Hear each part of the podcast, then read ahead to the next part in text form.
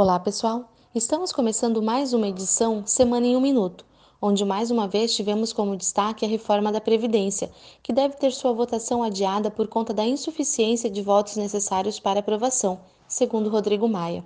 Até o momento, apenas 38 deputados se disseram a favor do projeto, que para ser aprovado depende de 308 votos. Os destaques positivos ficaram por conta do aumento da confiança do empresário e do consumidor, que não obtinham números tão altos desde 2014. A taxa de desemprego também diminuiu para 12,2%, segundo o IBGE, de acordo com o esperado pelo mercado. Já o IGPM, Índice Geral de Preços do Mercado, acelerou a alta para 0,52%, acima dos 0,45% projetados, enquanto o PIB veio abaixo do esperado, avançando apenas 0,1% no terceiro trimestre deste ano.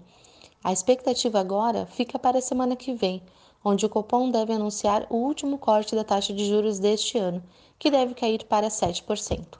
Espero que tenham gostado e até a próxima semana.